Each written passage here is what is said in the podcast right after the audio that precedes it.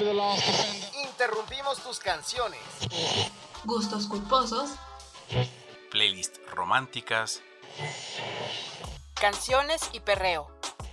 Interrumpimos los capítulos de tu serie favorita. Tus stories de amigos en la playa.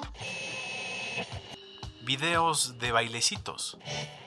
Todo para reproducir desde el librero, el podcast de librerías Gandhi. No se te ocurra reproducir otro podcast. Sigue leyendo, sigue escuchando.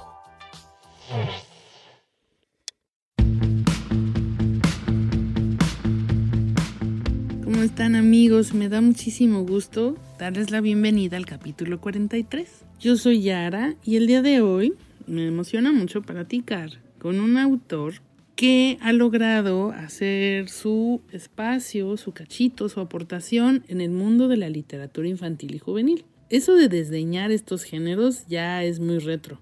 Lo de hoy es acercarnos a ella, compartirla, promoverla, escucharla, defenderla, fomentar los espacios de encuentro entre las infancias y los adultos a quienes nos hace mucho bien observar el mundo con esos ojos. Para empezar en esto, nada mejor que echar coto con un conocedor de estos menesteres y en esta ocasión tenemos a Juan Gedovius, quien nos compartirá su leitmotiv y vamos a platicar un poquito de la inspiración y por qué escribe. En Escucha para leer, Gilberto Díaz nos ayuda a traer una adaptación de un capítulo de La Casa del Snark, este poema escrito por Lewis Carroll. Vamos a escuchar el discurso del capitán, que por supuesto nuestro actual invitado fue quien lo ilustró este año. ¿Quién ha escuchado The Velvet Underground? Esta vez, en musicales, hablaremos de uno de los temas más icónicos de esta banda. Venus in Furs, que brilla por su sensualidad y por la controversia que representó en la historia del rock. Si quieres saber más sobre los libros más leídos de la historia, de escritoras premiadas, una exposición transdisciplinaria y la adaptación de un cómic a serie, quédate para escuchar Culturales con Irma Gallo y conmigo. Tampoco te pierdas nuestras recomendaciones literarias. Visita, por supuesto, además gandhi.com.mx, máscultura.mx y revistalemass.mx, donde podrás encontrar todos nuestros títulos, nuestros libros, puedes acceder a nuestro contenido cultural, podrás comprar nuestra revista. Te invito además que te suscribas a nuestro canal de YouTube y a todas nuestras redes sociales en arroba librerías Gandhi y arroba revistalemas. Arrancamos. Imágenes. Figuras retóricas. Sonidos. Compases. Temas recurrentes. ¿Cuál es la idea preponderante en la mente de Juan Gedovius? ¿Cuál es su leitmotiv? Nuestro invitado en esta ocasión es un ilustrador, músico y una parte considerable de su trabajo lo ha dedicado a la creación de libros para niñas y niños y jóvenes. Sus ilustraciones han aparecido en libros, revistas, discos, carteles, folletos, bueno, por todos lados, hasta escenografía. Claro que estamos hablando de nuestro querido Juan Gedovius, quien nació el 9 de septiembre del 74 en la amada y odiada y no comprendida Ciudad de México. Su trabajo lo ha hecho merecedor de reconocimientos como el Premio al Arte Editorial de la CANIEM y el Premio Caracol con Alas. Además, en el 2004 fue incluido en la lista de honor del International Board of Books for Young People. Trucas, Insomniópteros, El Tintodonte, Un Domingo sin Desayuno, Morado al Cubo, El Más Gigante y La Casa del Snark. Son tan solo algunas de las creaciones que han marcado la trayectoria de Juan Gedovius. Querido Juan, gracias por acompañarnos en este podcast, donde José Luis Trevalara y yo vamos a picarte tus barbas tan características, tan presentes ya de tu imagen de un tiempo para acá, que yo digo que aparte los niños cuando te ven dicen, ah, Juan es mágico, tienes ese aire de este es un buen cuentacuentos. A ver amigo, vamos a conocer ahora tu leitmotiv y bueno, pues debo empezar por lo lógico. Queremos saber si de niño leías y pintabas de manera alocada o cómo comenzó a salir esto de ti, porque déjame compartirte que, por ejemplo, a mí me dio una época donde yo pintaba el periódico que llegaba a la casa, que mi abuelo le purgaba, que ya había pasado por ahí poniendo mostachos, poniendo este, dientes, este, que estaban rotos. Ya había yo rayado las piernas de mi mamá porque es muy blanca. Y había pasado por la pared, por los vidrios, por el espejo, por las puertas que las de, de madera. O sea, y verdad yo no. O sea, en la escuela me, me, me, me, regañaban porque todos los libros de lectura se los rayaba. O sea, era como, ya los hice míos. Era como una apropiación muy extraña.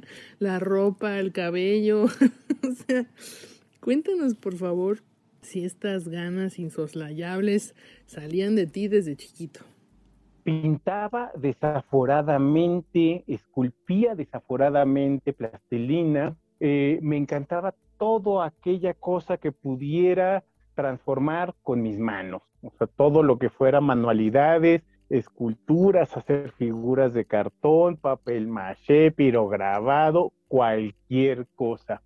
O leer no, resulta que, bueno, este, una de mis monadas es que tuve una infancia disléxica que me alejó de, los libros.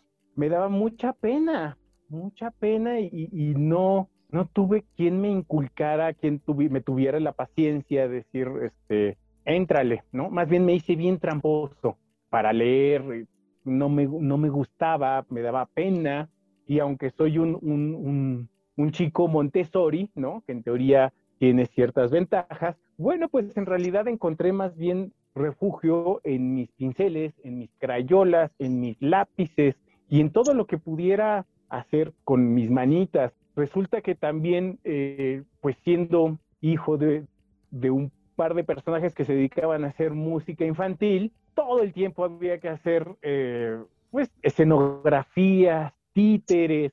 Entonces yo crecí entre todo esto. Para mí no era extraño de repente, digamos, estar manejando una espuma, unicel, cosas que generalmente son más allá de la papelería, ¿no? Mientras son papeles, crayolas, como que todos le entramos, pero luego había ciertas cosas, ciertas resinas, cierto tipo de pegamentos, cierto tipo de, materiales que, accedía por estar en el lugar. Y yo era, siempre he sido hiperactivo, entonces es una combinación absolutamente eh, eh, tremebunda, digamos, para cuestiones prácticas, no paraba de hacer cosas, todo el tiempo estaba generando cosas, cosas que se movían, mecanismos, no sé, todo el tiempo estaba como, retroalimentando este, mi, parte creativa, sin quererlo, era jugar, era afortunadamente seguir siendo un niño mientras pude serlo y jugar con eso, jugar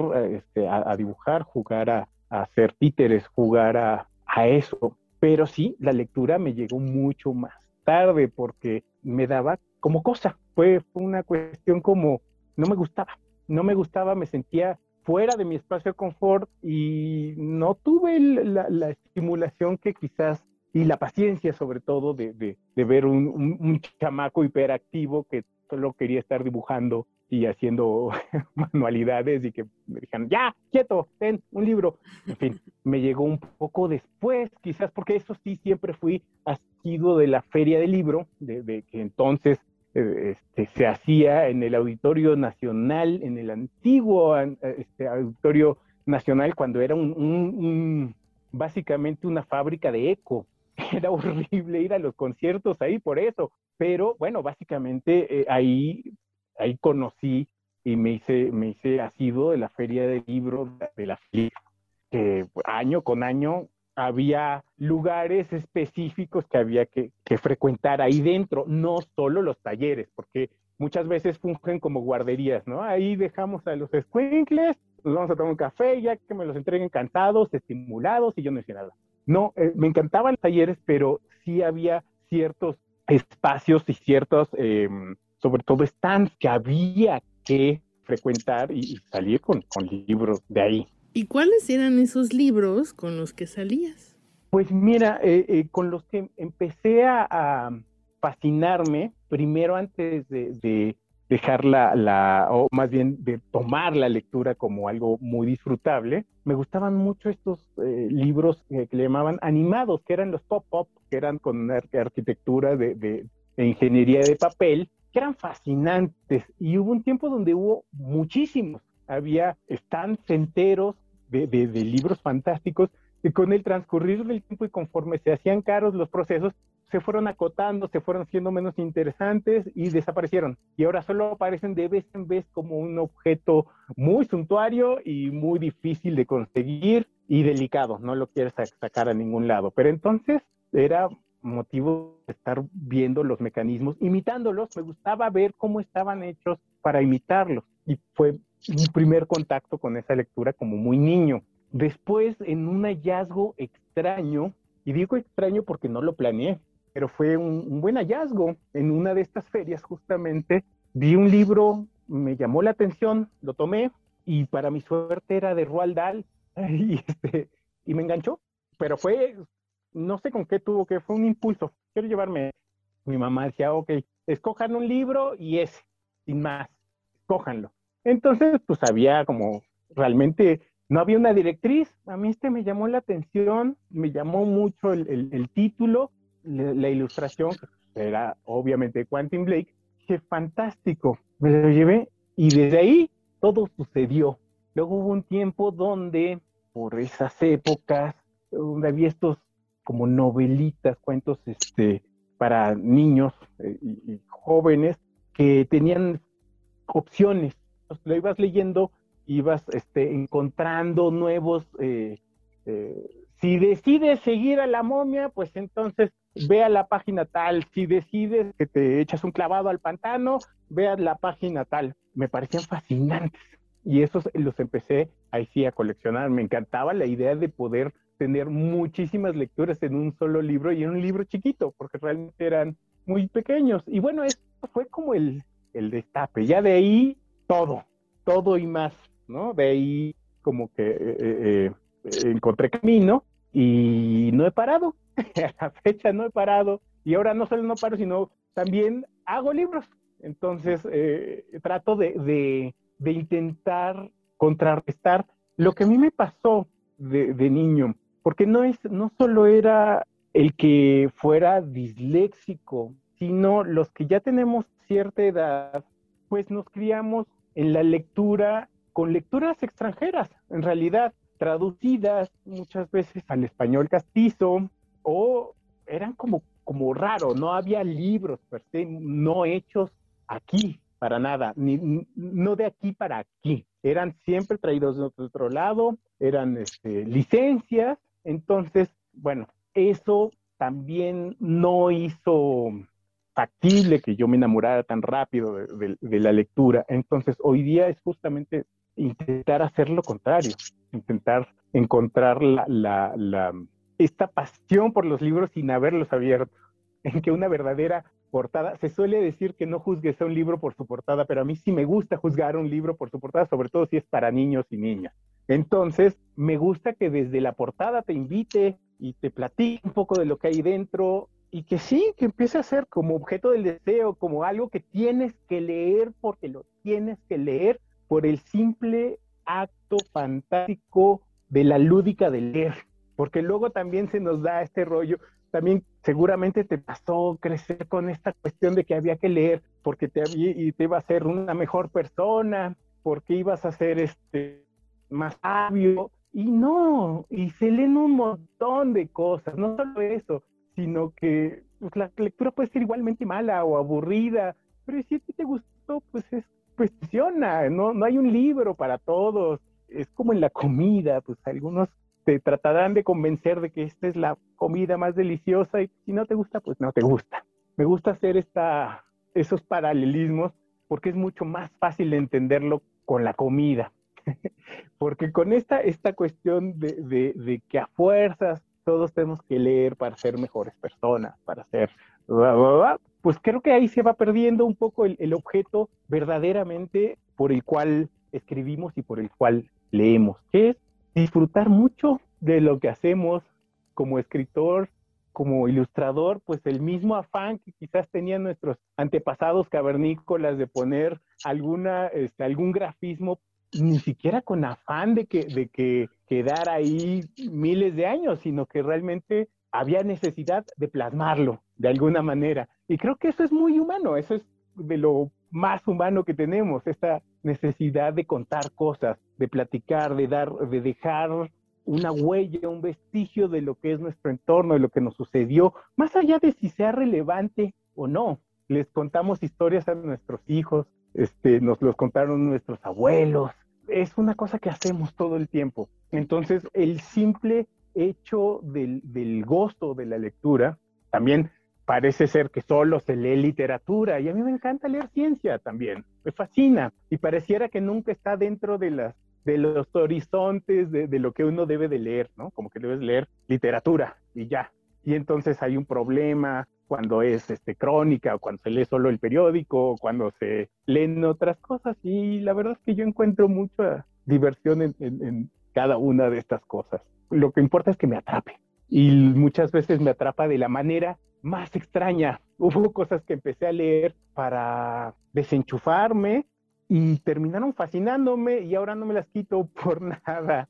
Y así llegas a encontrar otras ventanas y otras, otro, otros horizontes que resultan fascinantes. Oye, ¿y cómo fue que fuiste encontrando el estilo Gedovius? Bueno, el estilo es una es, es un acertijo mayor. En realidad, el problema es que, bueno, el estilo básicamente es tu voz propia, es lo que tienes, lo que te hace individual, lo que te hace irrepetible, eh, inconfundible incluso. Es tu voz propia. Encontrar tu voz propia cuando naces es muy fácil, solo tienes que hablar. Cuando ilustras, cuando escribes, cuando esculpes, bueno, ahí se pone, se pone más divertido porque quizás sea el conjunto de necedades también, de capacidades y de discapacidades también, porque si de repente no puedes hacer un trazo derecho, también se vuelve parte de tu, de tu manera de, de, de dibujar.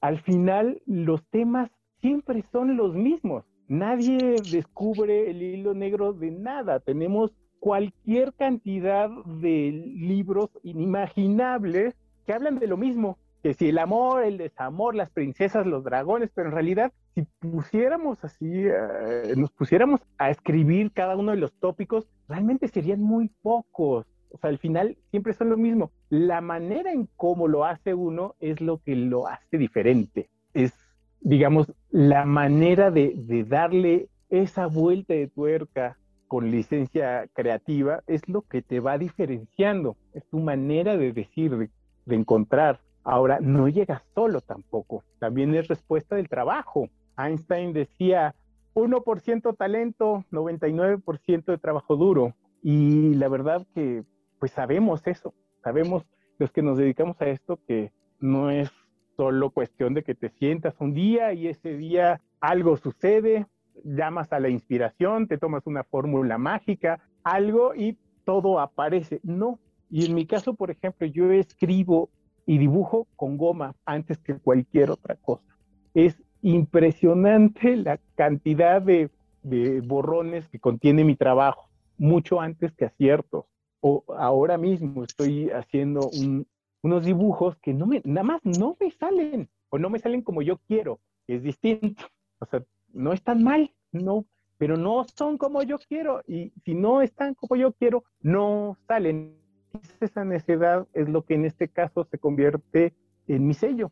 Cada libro que hago aprendo algo nuevo y trato de, aplicarlo en el siguiente. Y trato de buscar siempre una cosa que no sé, que no sé cómo hacer, que me saca fuera de mi espacio de confort.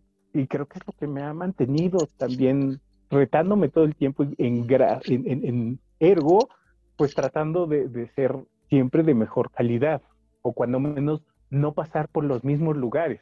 Oye, ¿Qué fue primero, en tu caso, a la hora de ya entrar a la industria, por así decirlo? ¿La escritura o la ilustración? ¿Y cómo se fueron entrelazando? Bueno, no solo es la escritura y la ilustración, sino la música también.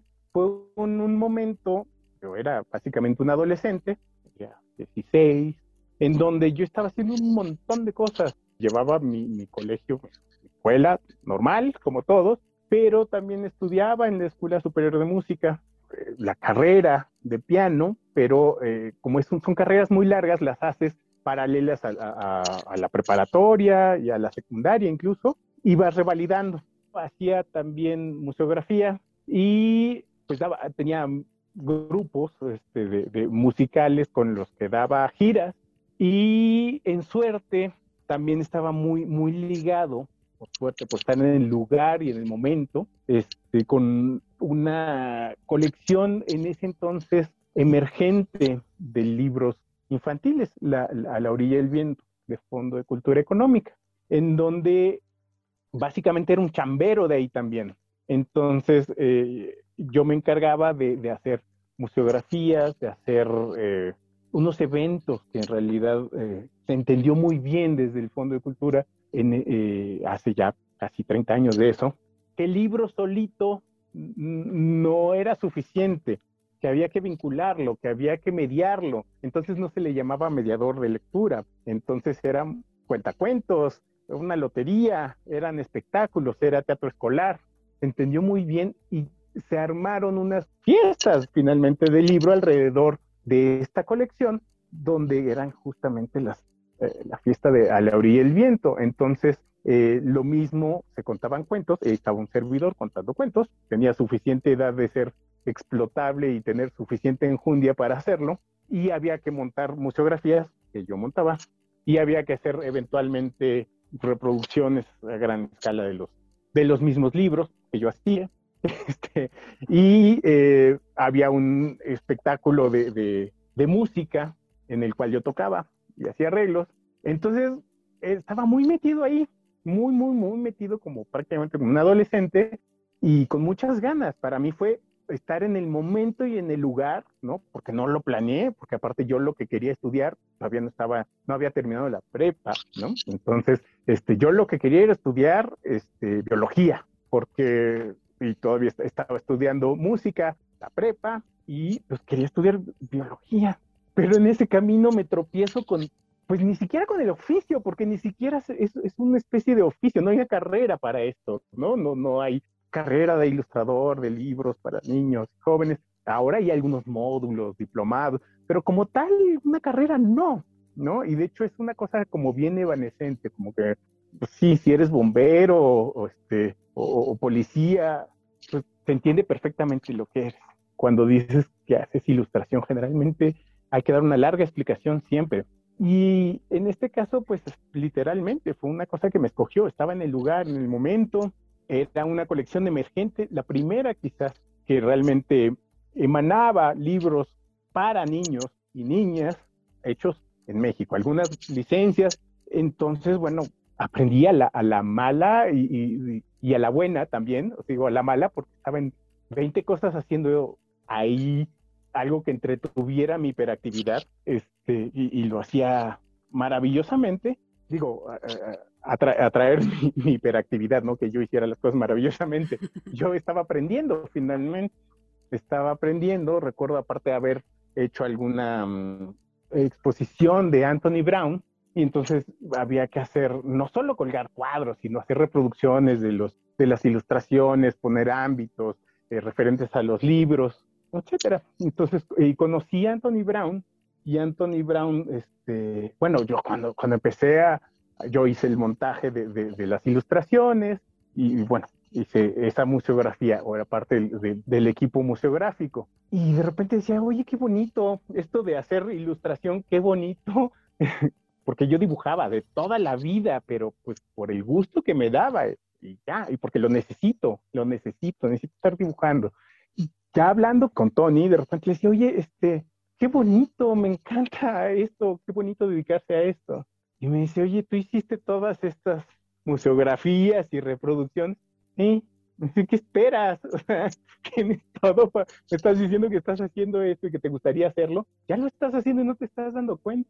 Eso se combinó con que, bueno, estaban, ya, ya era, digamos, un, un, un, conocido dentro del Fondo de Cultura Económica. Y cuando me dicen, oye, ¿por qué no haces una prueba de ilustración? Pues hice la prueba de ilustración la pasé. Por cierto, fue una, una, cosa horrible, porque me pusieron a hacer una leyenda que yo no entendí, creo que estaba incluso hasta mal traducida. Hice lo que entendí, lo que pude hacer. No me siento ni remotamente orgulloso de lo que hice, pero les gustó. Me dieron un libro, lo empecé a hacer. Me quedó horrible. Entonces me advirtieron un poco que o lo repetía o nunca más me iban a dar un libro. Por supuesto, lo repetí mordiéndome los labios y mi orgullo. Y entonces lo repetí, les gustó, me dieron otro libro, lo hice, me dieron otro libro, pero yo no me sentía un ilustrador porque a la vez estaba haciendo todas estas otras cosas. Y bueno, pues yo seguía con mi plan este, académico, estricto. Entonces, eh, yo no me sentía, como, para mí era como otra cosa, una chambita quizás incluso, pero mm, me daba emoción y estaba haciendo un montón de cosas. De repente, bueno, para nadie es extraño que a mí lo que me gusta es hacer monstruos, dinosaurios, dragones, y pues yo estaba haciendo puros libros pues de niños y niñas, había que dibujar niños y niñas y yo era prácticamente un niño. Entonces me daba un poco de flojera, no me gustaba, no les entendía. Y bueno, eh, de repente dije, pues claro, una cosa que con el tiempo vas, te van cayendo veintes y la cosa va cambiando y va siendo este, muy, no solo muy disfrutable, sino tiene otro sentido. Ya no es solo otra cosa. Que si bien muchos ilustradores empiezan a ilustrar porque eran artistas plásticos y se sienten incluso hasta avergonzados de hacer un libro, yo nunca me sentí avergonzado de hacer un libro para niños, para nada, al contrario, me parecía una cosa muy interesante, pero no me sentía como un ilustrador. Más aún que yo tenía como esta necesidad de, decir, bueno, ¿y cuándo voy a hacer mis monstruos y mis duendes? Y pues decidí que el momento que yo quisiera, y ese momento llegó con trucas, con mi primer libro. De repente sentí que no tenía que, pedirle permiso a nadie para hacer algo. Entonces fue una, una feliz coincidencia porque me había metido a un concurso de los que lanzaba el antiguo Conaculta de, de libro ilustrado y había sacado una mención, una mención honorífica, pero uno de los, de, de los jueces, pues era el que entonces era el gerente de libros para niños, de obras para niños y jóvenes del Fondo de Cultura Económica, Daniel Golden. Y pues me, me dice, pues es que tú estabas como para el primer lugar, pero o para el segundo lugar algo así, pero enseñaste poco, me alguna cosa me, me dijo, entonces fuiste ahí como el cuarto, me dijo, pero como que dijo, ah, pues aquí hay algo, y entonces le apostó a que pudiéramos hacer algo, y entonces salió Trucas, curiosamente, y pues fue el primer, la primera cosa que hice por el gusto de hacerlo, con las ganas de hacerlo, y ya sintiéndome pues no sé si un autor, pero ya sentía que no, no, no, era otro libro, no era otra actividad, era verdaderamente algo por lo que me podría sentir como orgulloso. Y para mi desgracia le fue muy bien y le sigue yendo muy bien. Ganó muchos premios y digo para mi desgracia porque es horrible hacer una cosa y que quede alta la vara. Entonces, ¿qué sigue? Entonces, si de por sí el espacio en blanco es terrorífico, pues cuando tienes un antecedente que le fue muy bien, es más terrorífico. Y entonces todo eso se fue entretejiendo y de repente, sin darme cuenta, volteé y ya había ahí una serie de libros que sí, eh, en efecto, me hacían, eh, digamos, por definición, un autor y me, hacían un, escritor y me hacían un ilustrador, pero no me di cuenta porque básicamente lo hacía por el gusto, por el reto, por las ganas y porque siempre estoy buscando como el siguiente escalón para, pues porque me aburro, me aburro, entonces me gusta estar como en el, pues tratando de, de, de, subir al siguiente nivel, cualquiera que sea eso. W, W, punto, Gandhi, punto, con, punto, Encuentra todas las aventuras y libros que quieras en gandhi.com.mx. Pide ya y recuerda que el envío es gratis siempre. ¿Usted cree en el amor a primera leída? ¿Y también en el amor a primera oída? Escucha para leer y enamórate de un libro.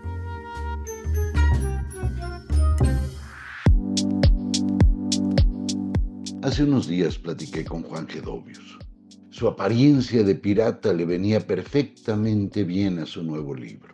Una traducción de un extrañísimo poema de Lewis Carroll, el de Alicia en el País de las Maravillas. En ese poema se invita a cazar una bestia terrible y, para colmo de las rarezas, Juan decidió traducirlo en octosílabos y de pilón lo recreó por completo. Entremos, entrémosle al nuevo poema, bueno, quizá no tan nuevo, de Lewis Carroll, traducido por Juan Gedovius.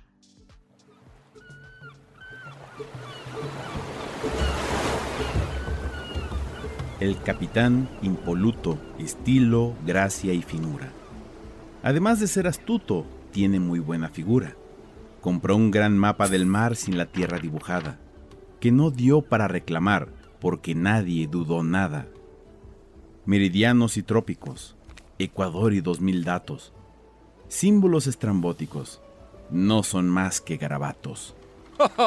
Otros mapas, le soy franco, resultan dificultosos. Es mejor papel en blanco sin más datos engorrosos.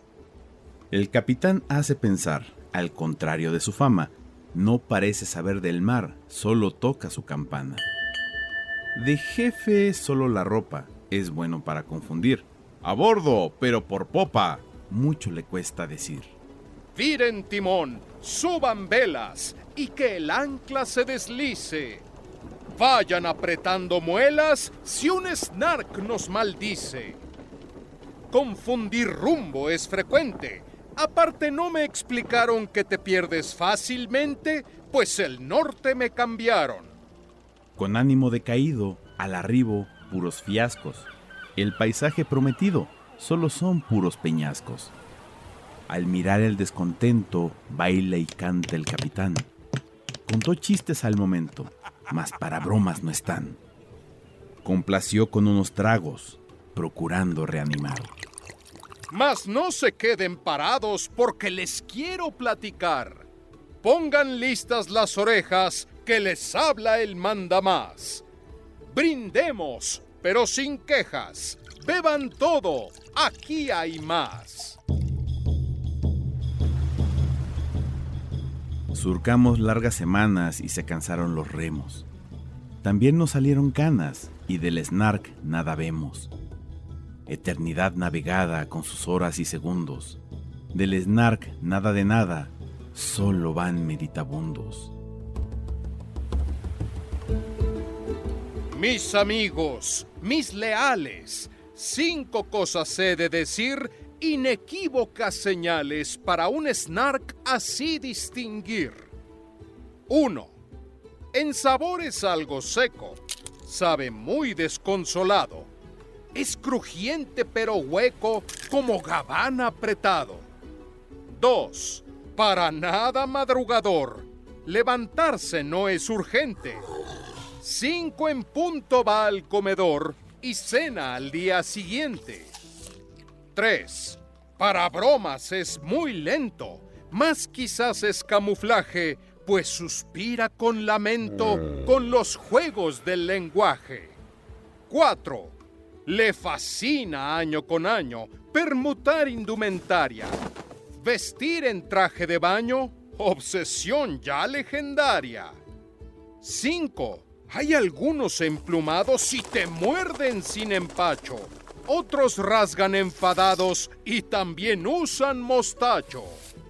Un snark de los corrientes es bastante llevadero. Los Buyum son diferentes.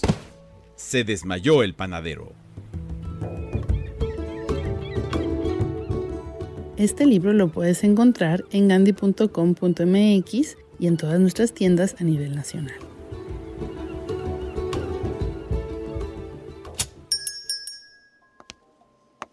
Bienvenida a Viajes Gandhi. ¿En qué le podemos ayudar el día de hoy? Quiero irme de viaje, pero no sé a dónde. Espero que me sugieras. Mm, veamos lo que tenemos por aquí.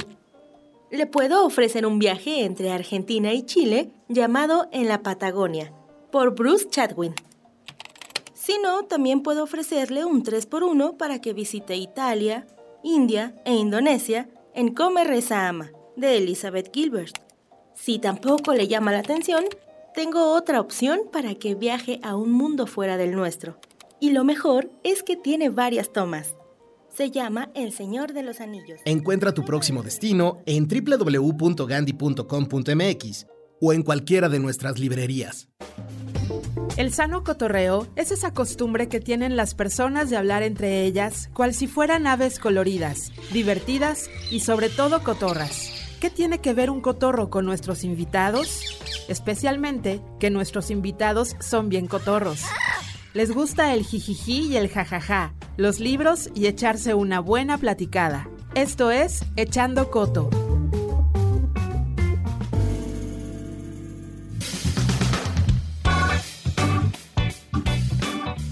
Amigo, vamos a echar coto. Te voy a pedir tres números para que esta entrevista salga de tu inconsciente y de la suerte que traes. A ver, dame tu primer número. Ok, nueve. Diversión. O técnica. Diversión. ¿Por qué? Porque la técnica es solo una, eh, es una herramienta, no es el fin, pero la felicidad sí. O sea, yo, yo hago estas cosas para sentirme bien, porque me gusta, porque me enriquece, porque me hace estudiar mucho, porque me hace, eh, cuando uno eh, ilustra o cuando uno escribe, no solo eres un escritor o un dibujante, te vuelves vestuarista, te vuelves historiador, te vuelves odontólogo, te vuelves explorador, astronauta, etcétera. Y eso no lo cambio por nada. Ahora, si eso lo vas a hacer con acuarela, con lápiz, con una crayola o con un cisne que te encontraste y, le empezaste a dibujar, es lo que menos me importa. La técnica, hay muy buenos técnicos, hay muy buenos cuadros que técnicamente pues, son impecables, pero que no te dicen absolutamente nada. Entonces, yo privilegio definitivamente el goce, el divertimento, el por qué nos volvimos lo que nos volvimos y honrar siempre eso. Nos volvemos esto porque nos gusta, porque lo necesitamos, porque nos hace bien, porque recibes, eh, digamos, a la vuelta del, tiempo, recibes eh, eh, cosas muy lindas de tus lectores, porque aparentemente lo estás haciendo bien. Y eso es producto justamente de el gusto. Yo no fui a una escuela de pintura, me tocó batirme con los materiales. Entonces, la acuarela que yo hacía no es la, acuarela, más académica, ni la manera en como, como yo aplico el color quizás no es la, adecuada, es la que me funciona y es la que he encontrado. Y curiosamente eso se volvió un poco en mi estilo también. Entonces agradezco no haber tenido esa instrucción porque me, me tocó batirme literalmente con las pinturas hasta que encontrara lo que, en lo que se iba a convertir. Y quizás eso sea muy poco técnico, por cierto.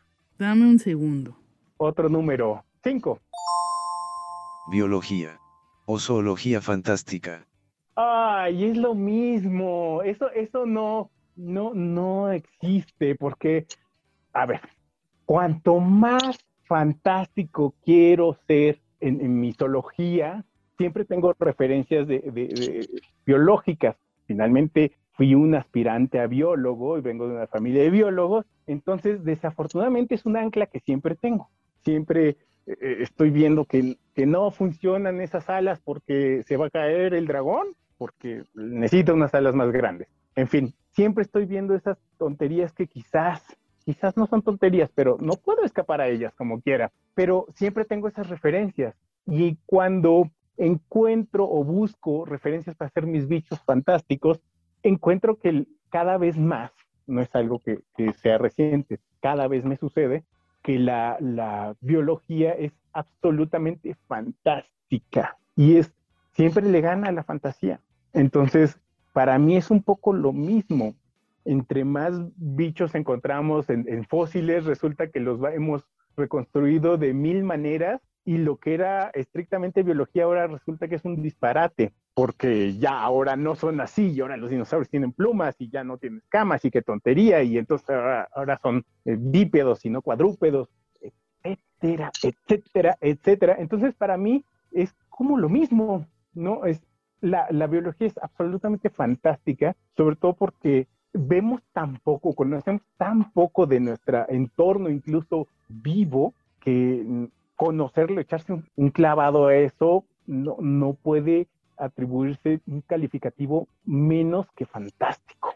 Y pues finalmente todas nuestras fantasías y nuestros bestiarios están construidos alrededor de la biología o de la mala interpretación de la biología y alimentado con un poquito de nuestros miedos y eh, eh, supersticiones y voilà, ahí tienes un bicho nuevo. Pero la misma biología en su momento fue un acto de interpretación muy lúdico en realidad, muy poco quisquilloso y por eso los, dibujos incluso de mapas antiguos donde veíamos a, estas criaturas horrendas que salían del mar, que son muy poco biológicas, pero entonces era la manera de, interpretar la, nuestra biología, bueno, lo, lo, que sí existía en esos mares lejanos que seguramente tenían un fin y de repente te desplomabas porque era plana la tierra, ¿no? Este, en fin, entonces para mí, finalmente todo es parte de lo mismo y todo es tan fantástico como uno quiera. La verdad es que vivimos en un mundo fantástico y pocas veces nos damos cuenta o, le, reparamos a ver cuán fantástica es la flor que está saliendo entre el concreto y las nubes y el sol y la luna y resulta que es fantástico y lo queremos a veces aterrizar demasiado y me parece que es sumamente fantástico. Vamos a terminar con este último que me regales. Dos. ¿Por qué nunca vender un original? Ay, no puedo. La verdad es que lo he hecho un par de veces y no sabes cómo me he arrepentido. Y la verdad es que no me gusta. Puedo regalarlos, pero no me gusta venderlos. Siento feo. Entonces, para mí son como todas mis ilustraciones eh, llevan mucho cariño, mucho empeño y las hago no me gusta pensar que tengo ilustraciones de paso. A mí, yo, yo todas las, las hago con el mismo cariño, con el mismo profesionalismo y por supuesto que eventualmente hay unas que quieres más que otras, son más afines porque te costaron más trabajo, porque simple y sencillamente te gustan, en fin, hay muchas maneras. Entonces, eh, no, no me gusta, no me siento bien no, no soy bueno para hacer estas cosas por encargo. Yo no podría ser de esos pintores antiguos que, tenían mecenas, que entonces había que pintar a la abuelita, este, el retrato, para... No me sentiría muy bien. Y bueno, no sé por qué, pero ahí tengo todas mis ilustraciones, o la gran mayoría, y, y no sé para qué. Ahí están guardaditas, pero siento muy feo. ¿Venderlas? No. Más bien encontré los libros una manera de que todo el mundo puede tener estas ilustraciones y que no importa si las rompen, si las muerden, si las babean, si las llenas de bocos, no pasa nada. Se consigue otro libro y ya. Por eso me gustan los libros también. Ah, digamos, como artista plástico, eh, dependes de una galería o de un museo en el cual quizás, y en, eh, en el peor de los casos, son horribles y son ambientes hostiles y no te invitan a estar y, y manitas atrás y no sé, ahí hay, sobre todo si estás hablando que muchos de, de, los ojos eh, para los que están pensados esto tienen dientes de leche. Entonces eh, es una, para mí una manera fascinante de decir, aquí está, siéntela. Siempre hay como esta tentación natural de, de, de intentar palpar un dibujo y quizás técnicamente sería lo peor que nos podría pasar. No lo toques, pero en un libro, pues lo puedes tocar, lo puedes morder, lo puedes chupar y no pasa absolutamente nada. Entonces, pues ahí están los libros, ¿para qué hacerlo? Hola, me llamo Ana y soy alcohólica. Desde que dejé de tomar me siento así como... así. Pero... Eh, ¿No? Este, o sea, es, sí, es como si, ¿no? Bien, bien, ¿Sí? Leer incrementa tu vocabulario. Librerías Gandhi. Oye, te tengo un chisme. A ver, a ver, cuenta. ¿Ya sabes lo que le pasó a los Buendía? Uy, pero lo de los Capuleto estuvo fuerte. ¿Qué? No me enteré. Pero, ¿ya te contaron que Juan Preciado le prometió a su mamá que iría a buscar a su padre? ¿A Comala? Sí, ¿tú crees? Oye, ¿y si sabes lo de Joe y sus hermanas? No, y espérate, porque el del departamento Le dicen chisme, pero es información que se cuenta de boca en boca. Y sí, también de libro en libro. Esto es Chisme Literario, una sección en donde echamos chismes sobre la vida detrás de los libros.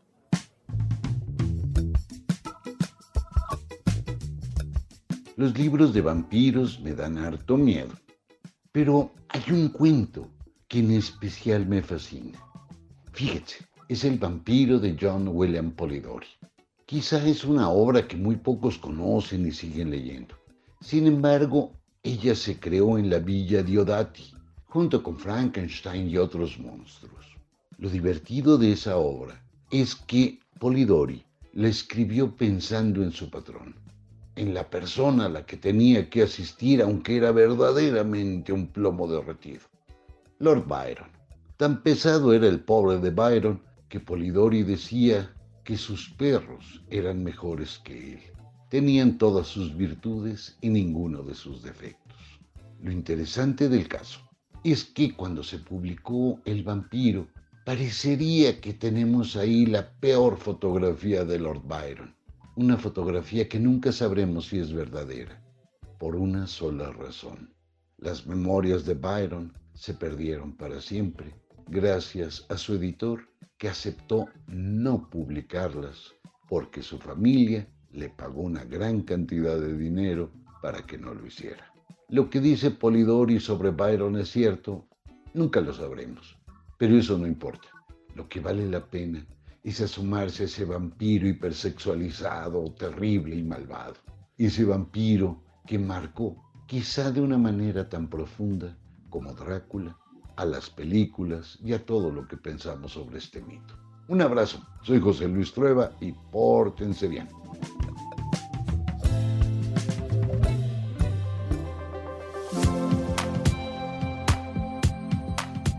¿Qué sienten los oficinistas cuando el filo de la guillotina del recorte de personal cae sobre el cuello de su vecino de escritorio?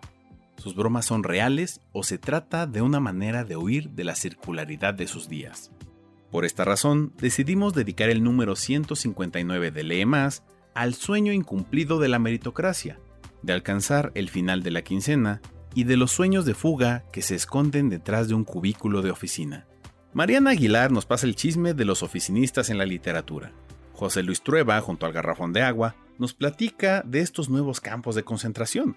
Recibimos el memo de Juan Cárdenas sobre el reflejo que es The Office, matamos el tiempo con las películas sobre la oficina y entramos a junta a conversar con Pedro Ángel Palou y Carlos Miguel Prieto.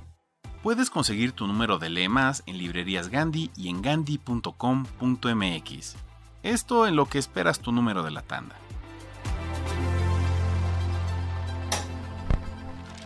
Del libro a la canción. De la literatura al rock, al pop y hasta el punk. Sube el volumen esto es Música Lees, la influencia de la literatura en la música que escuchas.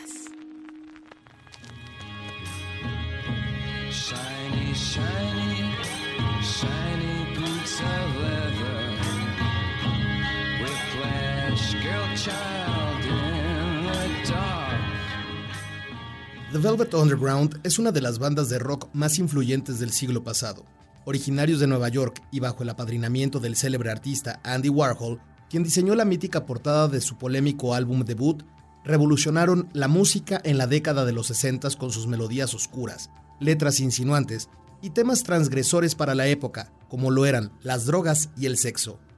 El nombre de la banda fue tomado del libro homónimo de Michael Leigh, quien en el año 1963 escribió una guía sobre parafilias y todo tipo de prácticas sexuales que escandalizaban a la sociedad norteamericana y que se consideraban aberrantes.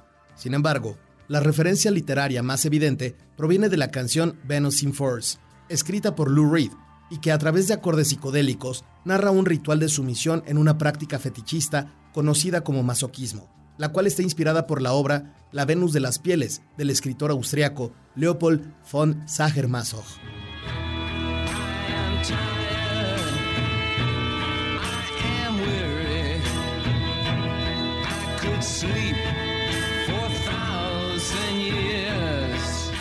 En los años 60, con la llamada revolución sexual, se da una apertura a hablar de aspectos sociales, morales y biológicos, dando paso a grandes avances en temas de igualdad, feminismo y diversidad.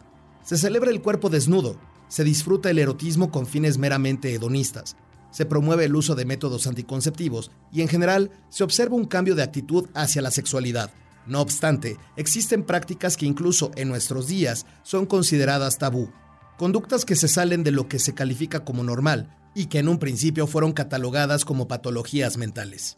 En 1886, el psiquiatra alemán Richard von Kraft-Ebing escribe un tratado titulado Psicopatía Sexualis, traducido como psicopatía del sexo, en donde estudia estos actos perversos que no tienen como objetivo la reproducción y acuña por primera vez el término sadismo, procedente del escritor francés Donatille Alphonse François Sade, mejor conocido como el Marqués de Sade, aludiendo a los hechos violentos que se narran en la obra de este autor, así como la palabra masoquismo, derivada del apellido de Sacher Masoch.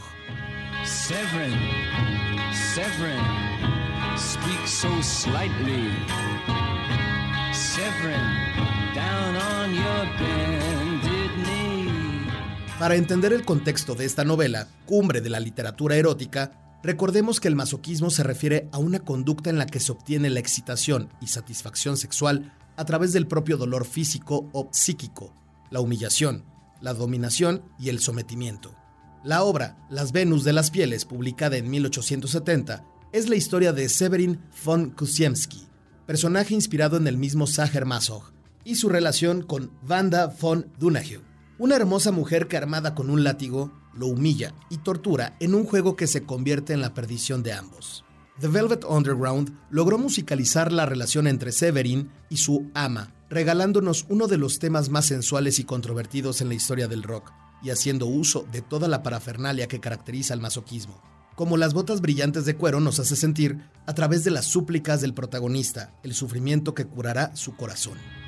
Severin, your servant, comes in bells, please don't forsake him. Strike, dear mistress, and cure his heart. ¿Qué estás leyendo? La última novela de Octavio Paz. ¿Está buena? La encuentro absolutamente idílica. ¿Y tú sigues leyendo el cuento ese de Monterroso? ¿El dinosaurio? Sí. Y voy a la mitad. ¿Cansado de que la gente se burle de ti?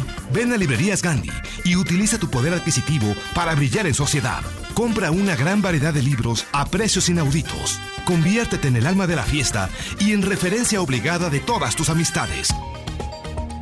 En esta sección hablaremos sobre las noticias más importantes en el mundo cultural.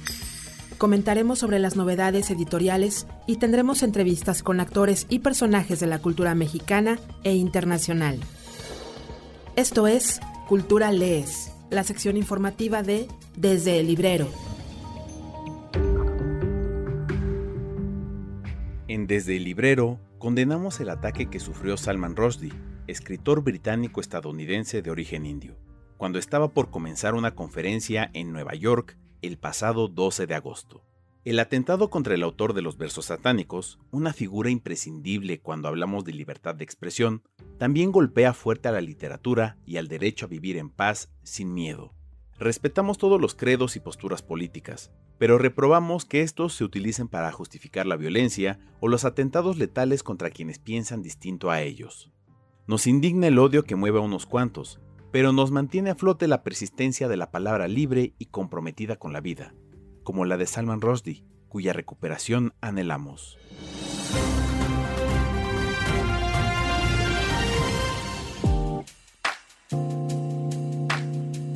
Una novela sobre la alegría, sobre el amor, el dinero, la rutina, sobre la utilidad de la literatura. Peluquería y Letras, publicada por Anagrama, es esa novela y su autor, Juan Pablo Villalobos, platicó con José Luis Trueba sobre ella. Para mí siempre, desde que empecé a escribir, tenía la, sensación de que más que los personajes, más que los temas, más que las tramas, lo que me interesaba a mí era encontrar una voz narrativa, ¿no? Y encontrar una voz hace años, cuando empecé a publicar, cuando publiqué Fiesta en la Madriguera, por ejemplo, específicamente significaba encontrar voces peculiares, ¿no? Voces singulares, extrañas, si quieres, ¿no? Divertidas, humorísticas, etc. Conforme fue pasando, fueron pasando los años, ensayé diferentes voces en diferentes personajes y esos personajes casi siempre estaban muy lejos de mí mismo. Es decir, trataba de ver el mundo desde perspectivas que no eran la mía. Y ahora de pronto me encuentro con la, pues, con la necesidad de contar una historia muy parecida y muy cercana a mi cotidianidad y a mi realidad y casi como por, por, sentirme descansado, decir, no voy a hacer el esfuerzo de mirar desde otro lugar, voy a mirar desde mi propia perspectiva, ¿no? Y también porque quería hacer una novela que fuera construida con mi cotidianidad, con las cosas que me puedo ir encontrando en el día a día.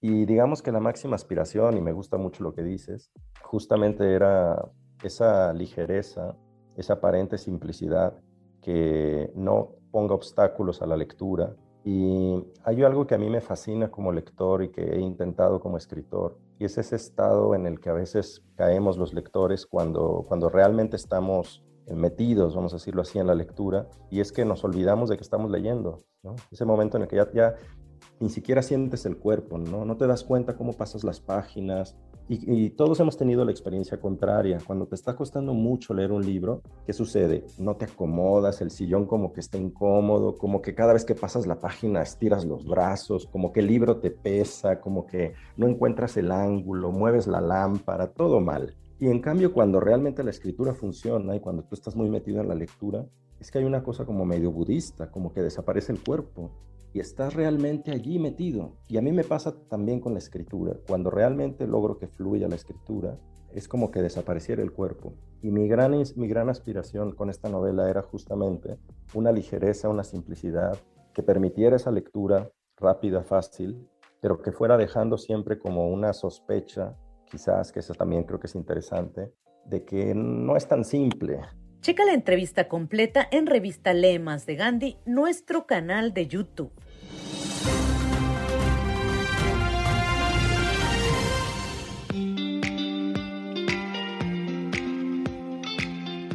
Sin duda, Margot Glantz es una grande de las letras y este año resultó galardonada con el Premio Internacional Carlos Fuentes a la creación literaria en el idioma español 2022, debido a su obra que abrió camino a las generaciones posteriores de escritoras y escritores iberoamericanos, así como por su contribución indeleble y su inteligencia poética. De sus novelas destacan Las genealogías, El rastro, La desnudez como el naufragio, también los ensayos La lengua en la mano, Erosiones, Ensayos y Por mirarlo todo nada veía. El último que les recomendamos es de 2020 y es Cuerpo contra Cuerpo. Glantz es la tercera mujer en recibir este premio. En el 2020 ganó la chilena Diamela El Tit y en 2019 la argentina Luisa Valenzuela.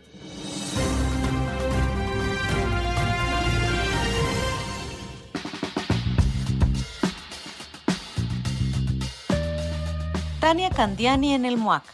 Cuando hablamos de obras de arte transdisciplinares, no podemos dejar de mencionar la obra de la mexicana Tania Candiani, cuyo trabajo se expone en el Museo de Arte Contemporáneo de la UNAM. Como el trazo, su sonido, es una muestra que reúne esculturas, pinturas, dibujos, instalaciones visuales y trabajo de archivo creadas a partir de la intersección de sistemas de lenguajes fónicos, gráficos, lingüísticos, simbólicos y tecnológicos. Tienes hasta el 27 de noviembre para visitarla.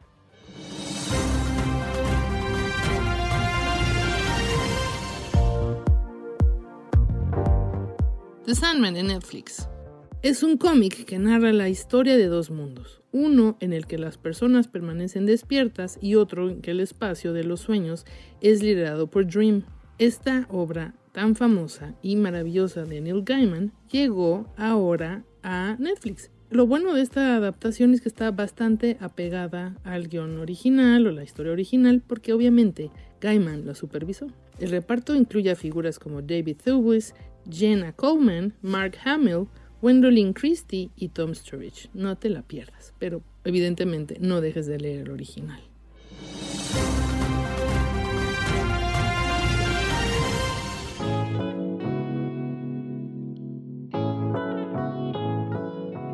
Top de libros más leídos.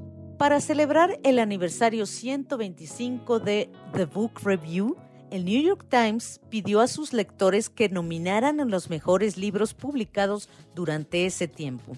Matar a un ruiseñor de Harper Lee fue el libro más votado y el que ocupó el primer lugar de ese ranking. Le siguen otros clásicos, La comunidad del anillo de J.R.R. Tolkien y 1984 de George Orwell. El realismo mágico también figura entre los cinco libros preferidos del último siglo. Cien años de soledad de Gabriel García Márquez es el orgulloso representante. Y el quinto sitio lo ocupa Beloved de Toni Morrison. ¿Qué libros colocarías en el top 5 de los más leídos?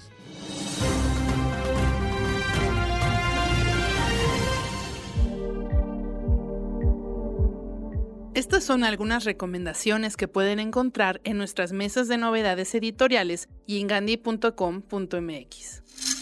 La ecuación de Dios de Michio Kaku. En debate. La búsqueda del santo grial de la ciencia por el reputado físico teórico Michio Kaku, cuando Newton formuló la ley de la gravedad, unificó las reglas que rigen los cielos y la tierra. Hoy el mayor desafío de la física es encontrar una síntesis de las dos grandes teorías, basadas en principios matemáticos diferentes. Una es la teoría de la relatividad y la cuántica. Combinarlas sería el mayor logro científico, una profunda fusión de todas las fuerzas de la naturaleza, en una hermosa y magnífica ecuación que nos permitiría descubrir los misterios más profundos de la ciencia. ¿Qué sucedió antes del Big Bang? ¿Qué hay al otro lado del agujero negro? ¿Existen otros universos y otras dimensiones? ¿Es posible viajar en el tiempo? ¿Por qué estamos aquí? Con ese objetivo y con su conocida capacidad para divulgar conceptos complejos empleando un lenguaje accesible y atrayente, es como Michio Kaku repasa la historia de la física hasta llegar a los debates actuales en torno a la búsqueda de esa teoría unificadora, la ecuación de Dios. La fuga de Siberia en un trineo de renos de León Trotsky en siglo XXI Editores. Traducida al español por primera vez, La fuga de Siberia en un trineo de renos es la obra de un revolucionario impetuoso, sí, pero no tiene nada de alegato político o propaganda. Como protagonista de la revolución de 1905, sofocada por el poder zarista, un Trotsky de 27 años es enjuiciado y deportado de por vida a Siberia. El destino final está situado sobre el Círculo Polar Ártico, a 1.600 kilómetros de la estación de tren más cercana. En una de las postas del trayecto, el prisionero inicia la fuga a través de la estepa siberiana, territorio salvaje y extremo, con temperaturas por debajo de los menos 25 grados centígrados y poblaciones con costumbres, penurias y solidaridades que él no conoce. Este es el relato en primera persona de esas jornadas extenuantes, llenas de acechanzas. Fieras familiares de Andrés Cota Iriart, en Libros del Asteroide.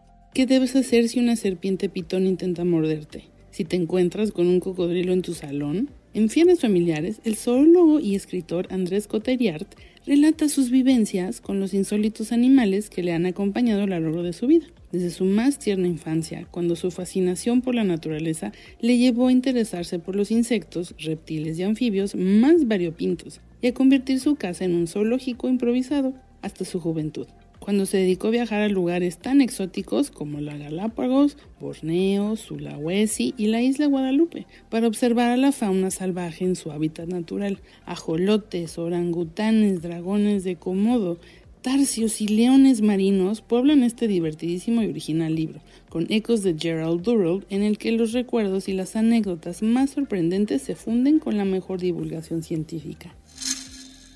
Llévame a casa de Jesús Carrasco, en Six Barral. Esta es una novela familiar que refleja de forma brillante el conflicto de dos generaciones, la que luchó por salir adelante para transmitir un legado y la de sus hijos, que necesitan alejarse en busca de su propio lugar en el mundo. En esta emotiva historia de aprendizaje, Jesús Carrasco traza una vez más personajes formidables sometidos a decisiones fundamentales cuando la vida los pone contra las cuerdas.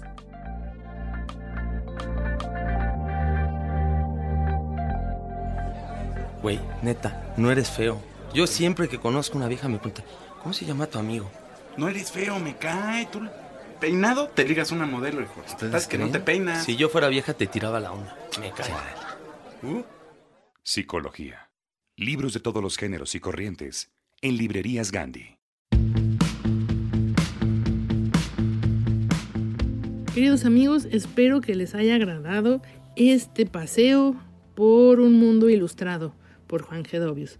Esperamos que nos den su calificación en las plataformas que lo pueden hacer, que ingresen como siempre a todos los sitios que tenemos dedicados para ustedes para fomentar la lectura y nos vemos en el siguiente capítulo para que platiquemos con la escritora Claudia Rueda.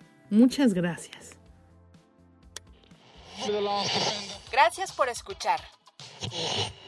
Te esperamos en el siguiente capítulo de Desde el Librero. Sigue leyendo, sigue escuchando.